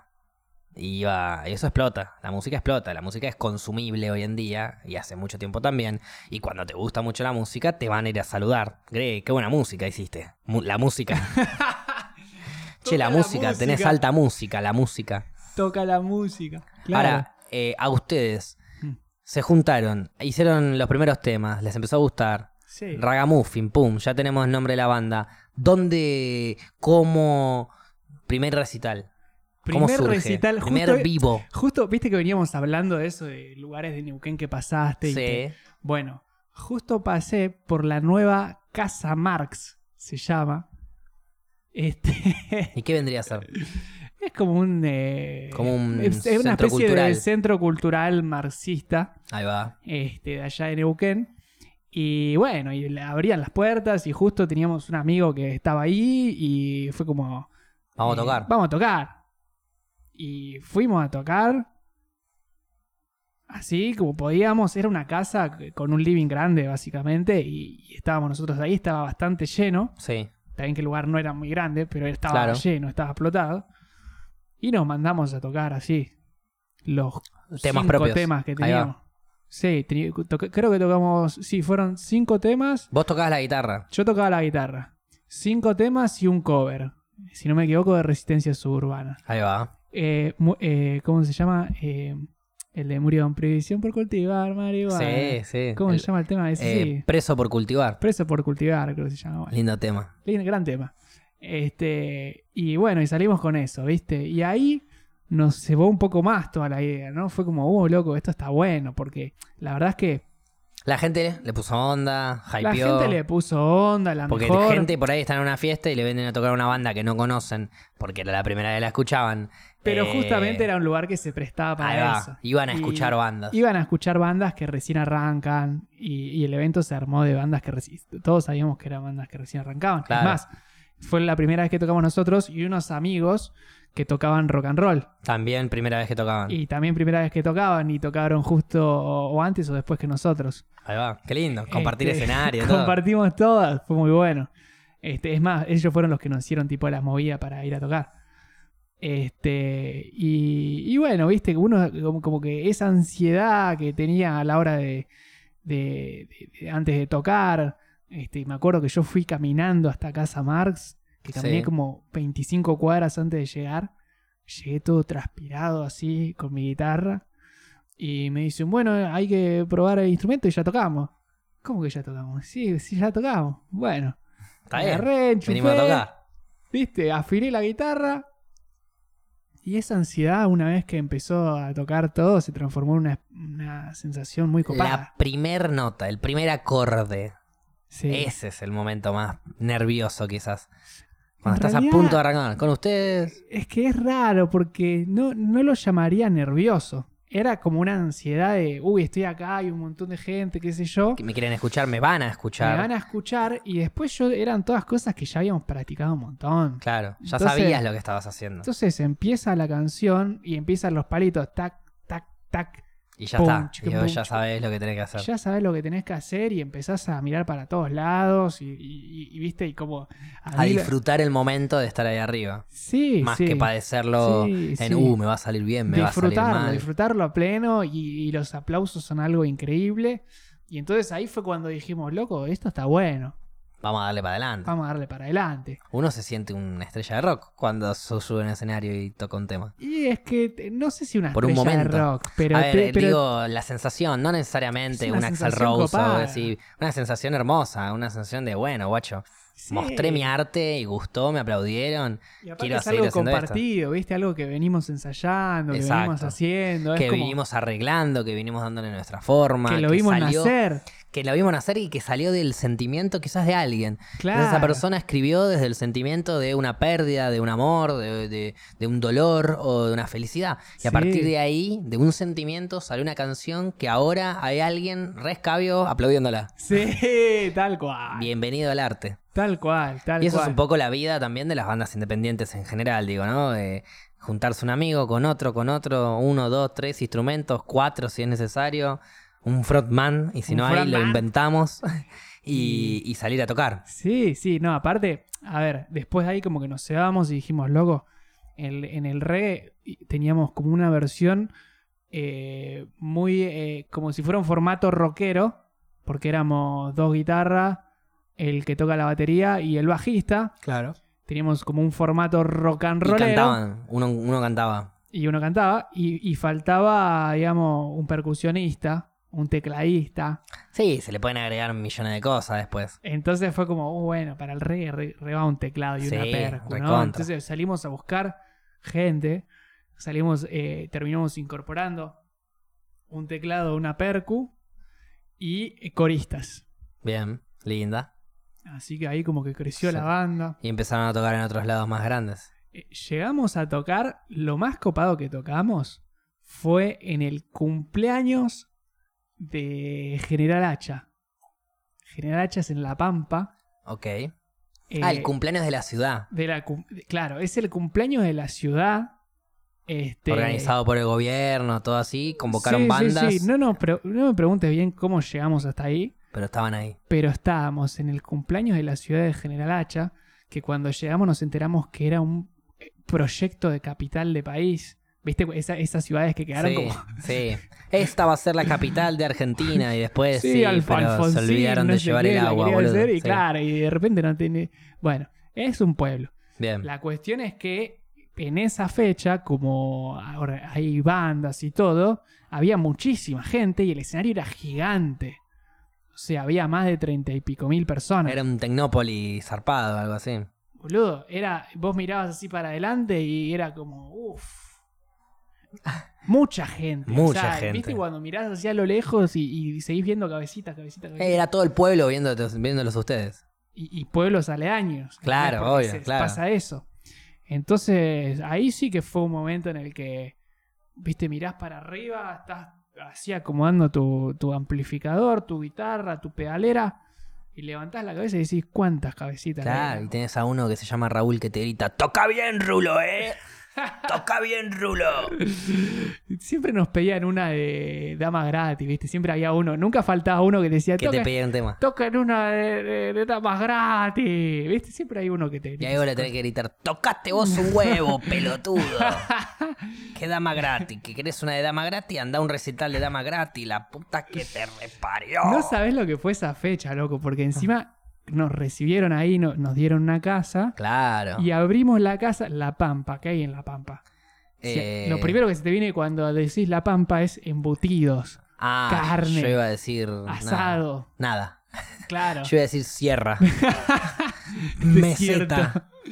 Bueno, abrimos la ladera, así, eh, llegamos. Lleno de Lo primero que hicimos, pum, había como unas tiras de asado. No. Vacío, así todo abajo. Y después unas tiras de.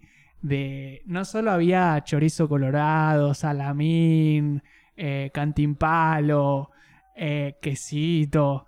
eh, todo así, ¿viste? Eso fue, nos pagaron con eso. Nosotros el viaje nos lo garpamos, todo. Ah, ok, ok. Los recibieron de lujo. Pero no- Ustedes fueron y volvieron nomás. ¿Y sabes qué era lo loco? Que llegamos, prendimos la tele. La tele era rayos catódicos, ¿viste? Claro, sí. Este, nada de LED ni Sí, nada de sí, eso. sí. La la, golpeamos un par de veces a ver si enganchaba señal. Y, y escuchamos, mañana gran fiesta del no sé qué, del, del cumpleaños de General H, qué sé yo, y viene Ragamuffin de Neuquén. Y era como que en la tele Claro, nos hacían propaganda. Eran ustedes los que estaban yendo a tocar. Boludo, Ni más ni menos. Ragamuffin de Neuquén, papá. Claro, y encima los chabones, viste, venían re extravagantes, todos. Era como un suceso para el... para- Olvídate, sí, sí, sí. La verdad nos sentíamos como los Rolling Stones llegando a... Llegando a la pampa a comer quesito con, con salamito, una bondiolita, un asado. ¿Sabes lo contento que se hubiese puesto Mick? ¿Y cómo salió ese recital? Salió muy bueno encima. La verdad es que sonamos muy prolijo. Veníamos, veníamos justo una seguidilla de recitales que veníamos tocando todos los fines de semana. Y ese fin de nos pegamos un viaje hasta allá. Claro. Y salimos, ¿viste cuando decís impecable? Ni nos. No, nos no, no me puedo quejar de nada. No, no, porque viste que a veces pasa de que te confundís en una boludez, que por Sí, ahí la sí, gente no se da cuenta, pero vos sí, como Sí, "Oh, obvio, obvio. Te entramos incómodo, tarde en no te esto, gusta. sí, claro. Impecable, la verdad. Y fue un gran recital, lo de re disfrutamos y fue como la, la- el, el- mayor cantidad de gente a la que tocamos. Después hubo lugares más copados por ahí para tocar, Sí, más eh, con más mística, como el Teatro del Viento en Neuquén ahí va. que es un teatro muy copado. Después hicimos una gira por San Martín, Villa Langostura, Junín, Ahí va. que, que estuvo lindo también para tocar. Bien ahí. Pero esa fue la vez que más gente nos vio. Y fue una locura. Fue, ese fue como el, el auge. Sí. Y después de ahí, ¿ustedes planeaban seguir? ¿O empezaron ya Y lo que pasó con la banda fue que eh, ya había- teníamos bastantes temas propios. Teníamos como 20.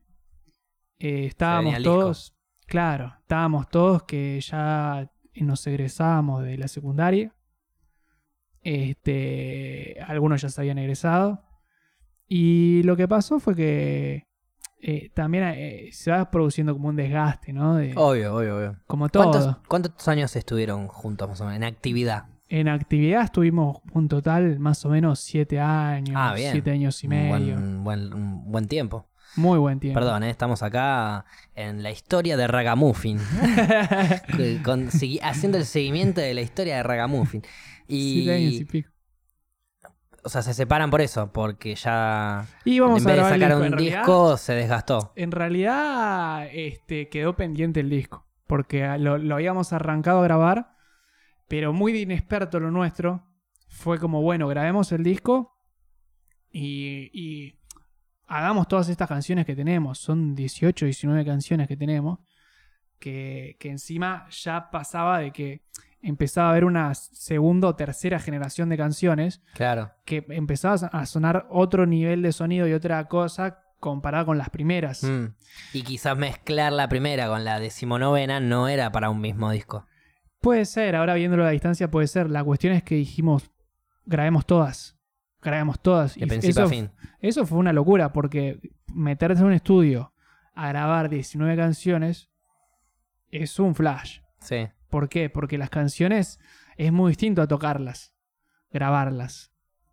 Por muchas cosas, pero principalmente porque este, vos grabás primero la batería.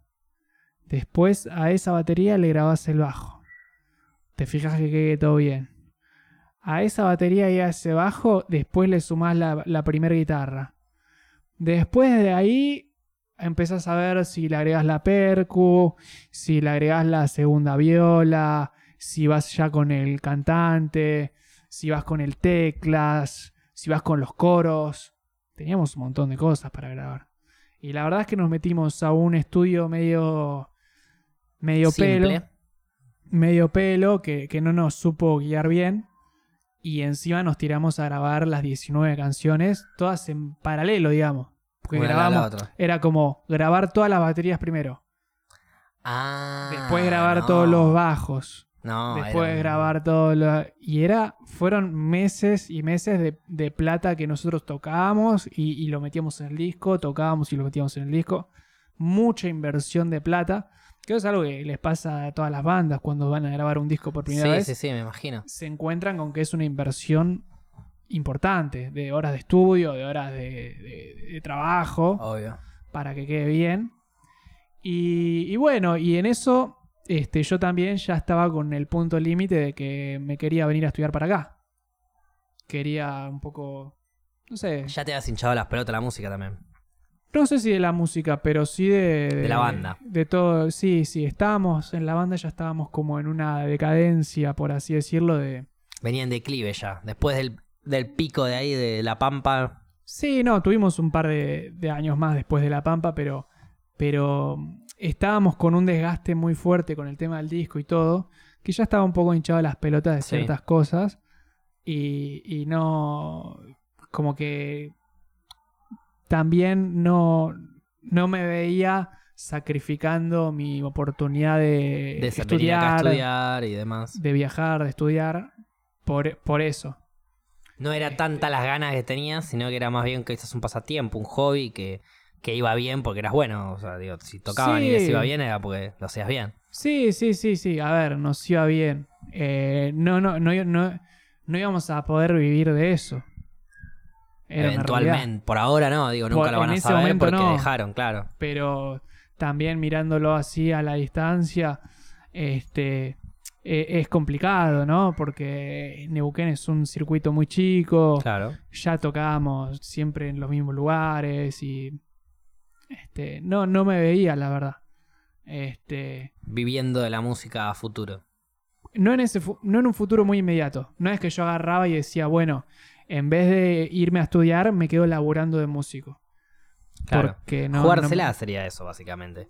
Hay mucha gente que ama la música, quizás tanto como vos, y no tiene otro, otro amor u otra pasión como vos encontraste en el estudio, que es muy linda. Aparte, yo quizás hasta podríamos en- empatizar un poco más con esa parte. Yo en lo musical amo la música, pero jamás pude tocar un instrumento. Eh, hay algunas personas que no encuentran nada más que la música en su vida. Sí. Entonces, infinitamente van a querer dedicarse a eso y a poder vivir de eso. ¿Es difícil? Difícil. Eh, ¿Es imposible? No. No, no, no lo digo por ese lado, ¿eh? tampoco quiero que se, que se escuche así. No, no, por supuesto, Lo- no. Lo dije como en el sentido de que la realidad que teníamos en ese momento con la banda era una de que eh, a mí no me iba a poder permitir eh, vivir de eso en ese momento. Claro. Obviamente que hay gente que en ese momento incluso vivía de la música. Sí. Este, no, no, no lo digo por eso, no, no, No, no, menos. olvídate. Aparte, hoy en día quizás hasta es, no sé si es más fácil, pero tenés muchísima más llegada, más fácil, a las personas musicalmente. O puedes subir un tema en Spotify y en YouTube y empezar a generar un poco de dinero, un poco, lo que sea, no importa, de a poco, vas generando dinero con Spotify y con YouTube. Y después te pueden estar escuchando en Indonesia, en Eso China, es muy a cosas que antes, o por ahí bandas de hace 10, 15, 20 años atrás, tenían mucho menos. Bueno, 10 años atrás, sí. En 2010 sí, Sí, ya sí, había sí. YouTube y Spotify, pero 20, 30 años atrás era mucho más difícil Es mostrarle tu tema al mundo. Acá vos le mostrás un tema a alguien, se lo mostrás al mundo.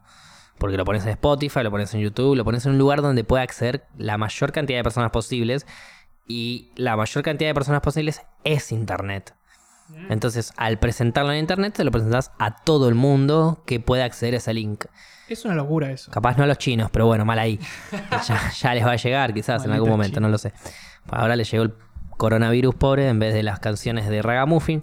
Pero bueno, eh, hoy en día, si yo quiero escuchar algo de Ragamuffin, eh, me es imposible. Nunca terminaron de grabar nada. Esa es una pena. ¿eh? La verdad es que nos quedamos justamente por, por aspirar a algo tan ambicioso como, como grabar un disco de casi 20 canciones. Este, nos quedamos a mitad de camino. Fue una pena. Este, por ahí hay cosas, pero no, nunca terminamos de armar el disco. ¿Retomarías en el futuro? Quizás un- te, te mandan un mensaje, eh, vamos a tomar algo, Ragamuffin, juntada, simplemente para tomar algo, qué sé yo. Y un Ortiva, eh, eh, pues llevó dos guitarras. Dale, toquemos algo, dale. No, me reservaría. ¿Te No me acuerdo ninguna. No importa, flashémosla. no me acuerdo ninguna, pero. Y encima ahora hace mucho no, no toco la guitarra como tocaba. En ese momento tocaba. Todos los días. Todos los días, casi todo el día. Y estaba en un nivel copado de guitarra. Eh, hoy en día, no- como que me comparo con ese nivel y digo. Tenés que volver a. Bueno, obviamente, sí, dejaste eso, te fuiste a otra cosa. Sí, sí, Ese sí. nivel que dejaste, que, que fuiste abandonando musicalmente, lo fuiste justamente dejando para que se sume en otros lados, que era lo que te interesaba ahora. Sí, Que es sí. Artístico también, es otra faceta artística. Son cosas que igual, a ver, es como el tema de los instrumentos en general. Sí, Es como andar en bicicleta. Si hace 10 años no andas en bicicleta, capaz te cueste los primeros pedale- pedaleos un poquito. capaz que los primeros pedaleos medio que tambaleás, Sí. pero te acordás cómo es. Entonces te va a costar mucho menos que alguien que nunca anduvo en bicicleta. Totalmente. Entonces llegar a andar en bicicleta es algo que no me llevaría tanto tiempo como si no hubiese tocado nunca la guitarra. La verdad es que yo hoy en día agarro la guitarra y no es que tenga un mal nivel de guitarra. Pero comparado con lo que era antes, sí. Este, Fiesta de la capital de Neuquén. 2020. Fin de año. tocó vos ahora. Ah, no, eso fue en la de la manzana. Pero la de la manzana, sí. la de la confluencia se llama. Fiesta de la confluencia. Fiesta de la confluencia. Sí. 2020. Está ahora, pasó. La vuelta de. Perdón, 20- 2021. La vuelta de Ragamuffin. Prepárense, chicos, en tres meses arranca la fiesta y queremos que toquen en vivo. ¿Por qué? Porque este año le queremos dar un enfoque de bandas que salieron de acá, porque sabemos que Neuquén tiene un montón de arte hermoso que sale de acá, que criamos nosotros, tenemos nuestra cantera artística. Ragamuffin es uno de ellos que no está hoy en día activa, pero la queremos reactivar solamente, sola y exclusivamente, 6, 7 temas para esta fiesta una sola vez, sí o no, Milton. Depende de vos. Si dependiera solo de mí, Solo depende de vos. por mí sí. Ya todos dijeron que sí. Sí, por mí sí. ¿Pensás que hay alguno en la banda que pueda llegar a decir que no? Eh... No, pasa que hay uno que ya toca. en- eh, hay uno que siguió la. Siguió la- su faceta musical, no su con Ragamuffin. musical. ¿Y cómo le está hoy, y yendo? hoy está en una banda que ya existía cuando nosotros tocábamos. Este, que se llama La Estafa Dap. La estafa DAP. Sí, que son de Neuquén y son Bien. de las bandas que llaman siempre para este tipo de eventos. Ahí va. Y, Este, sí. y bueno, y pueden... A ver, la idea de esta... Yo estoy flasheando, ¿eh? Sí. La idea de esta fiesta no era solamente que toque Ragamuffin, que toque 5 o 6 temas, que toquen muchas bandas, todas de Neuquén. Tu amigo puede tocar en las dos bandas si tocan las dos bandas. Sí, sí, sí. Pero queremos, porque nos acordamos de que la fiesta de La Pampa fue tan buena y tocaron ustedes que nosotros que somos de Neuquén, que nosotros que somos de la tierra natal de Ragamuffin, no podemos disfrutar de este de, de- de esta música en nuestra fiesta de pueblo, en nuestra fiesta de ciudad. Sí, hoy, por mí sí. Sí, sí, porque aparte sería reencontrarme con algo que, que- que dejé de lado. Este, que me encanta. A mí, la verdad es que tocar es algo que me gusta. El, el estar arriba de un escenario es algo que me gusta. Y, y eso es algo que un poco extraño, el tema del escenario. Eh, Creo que lo que más extraño es eso de. Voy a apostar un poco más entonces. eh, Vuelven, tocan, lo disfrutan, la pasan piola. Se juntan después de la fiesta, toman algo, se cagan de risa. Están tomando algo los todos juntos en un barcito conocido de ahí en Neuquén, que ya te lo estás imaginando. Y viene alguien de traje, pelado, ojo, puede ser garca, pero no importa, es pelado. Y le dice, chicos, necesito que firmen acá y ustedes a partir de mañana se dedican a la música. Firmas acá y te voy a dar todo lo que vos necesites para grabar el disco que quieras, de 19, 20, 1000 canciones, la que vos quieras. Y a partir de ahora tienen a este pelado de manager que les va a conseguir recitales en varios lados, los ayuda a crecer en redes sociales. Pa, pa, pa, arranca hoy. Milton, tu Sí. carrera musical que pensaste que ya habías abandonado. ¿Apostás todo, te vas, dejas todo para ir a la música? ¿O ya pasó esa etapa tuya? ¿Te quedás en lo que estás? Eh, sí, no, la verdad es que me gusta hacer videos. Yo ahora, viste, Ahí que va. la- laburo haciendo videos y es algo que me encanta porque también me, eh, me genera ese contacto permanente con bandas. Yo laburo mucho con bandas, Exacto, con sí. todo. Este, es más, la experiencia que te estoy contando me sirve mucho para mi laburo y todo. Este. Pero de ahí a dejarlo todo y ahora irme a la música, no sé, no, no, no, no sé si la veo. Este, pero que me gustaría un par de recitales o terminar el disco o lo que Ahí sea.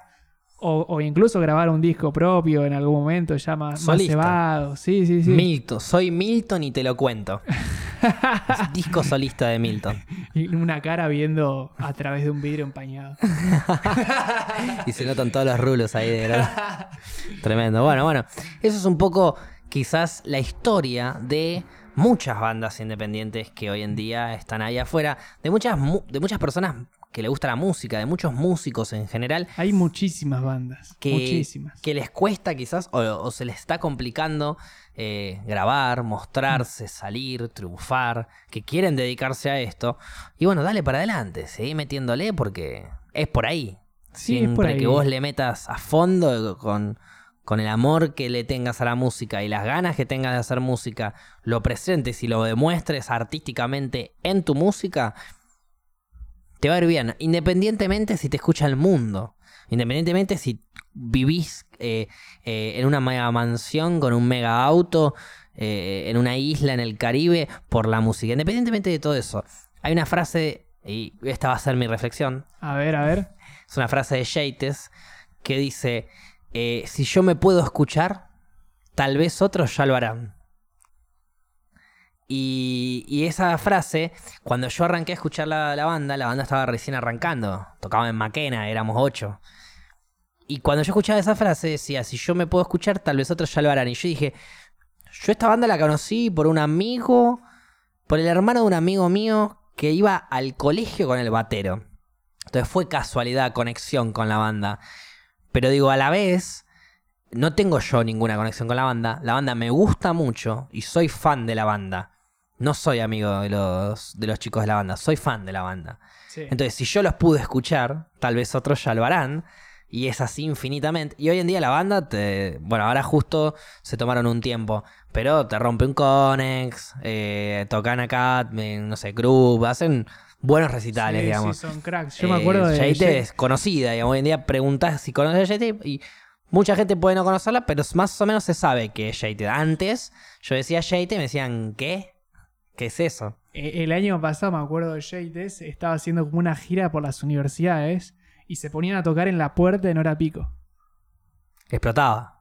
Y era buenísimo. Vos salías de cursar y de repente empezás a escuchar música y la estaban rompiendo toda, ¿no? Aparte que- es una música súper alegre, con un mensaje re positivo. y la rompían toda. A ver, no es que, que estaban tocando así. Buenos era músicos. Muy buenos. hay, muy buen, hay músicos, mucho talento en Súper arriba todo. Sí, La verdad, ahí los conocí y me encantó. alto talento en Jades. Sí, Es sí. más, eh, con tu reflexión me voy a ir a- tratando de acordar el tema este que dice la frase, si A yo ver. me puedo escuchar, tal vez otros ya lo harán. Así Gaby la pone para despedirnos. Bien, me gusta, me gusta.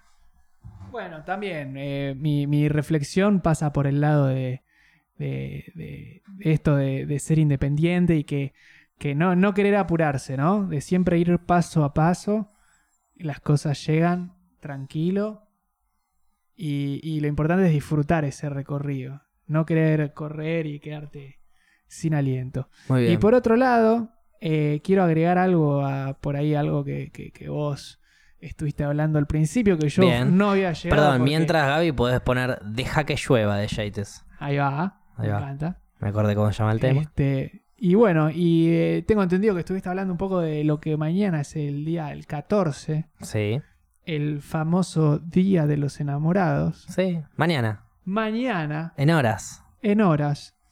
Y le quiero decir a toda la gente que estos tipos de días, Sí. ya sean el Día de los Enamorados, el Día de... de- de- Cualquier día, sí. Del el niño, de la mujer, del de esto, del abuelo, otro. el día de la mamá, el día del papá. Son todos los días, hermano. Dejémonos de romper con el día de... Si estás enamorado, disfruta todos los días. No esperes a ese día para enamorarte. Sin duda. Y acá te lo está diciendo alguien que está enamorado, está en pareja, no un solterón como yo, que de última quedaba como que estaba haciendo, anda vos, porque no tenés pareja, pajero. Acá te lo está diciendo alguien en pareja, que el día de los enamorados son todos los días para él y no el 14 de febrero. Claro. Porque si te enamoras una sola vez al año, qué paja. ¡Qué paja! Así que nos vamos a ir despidiendo de este hermoso cuarto capítulo de En las Rocas. Gracias Gaby por tu operación, gracias Milton por tu participación, gracias Facu por tu sion. Eh, había que poner, Facu, había te- que poner sion ahí al final, entonces metimos por tu sion. Y nos dejamos con este tema, los que están escuchando, de Yates, que se llama Deja que llueva. Si, algu- si yo me puedo escuchar, tal vez otros ya lo harán. Y eso es en la música y Muy eso es en todo en general. Así que arriba esa, tienen buena onda, tienen buena energía y que terminen bien su semana.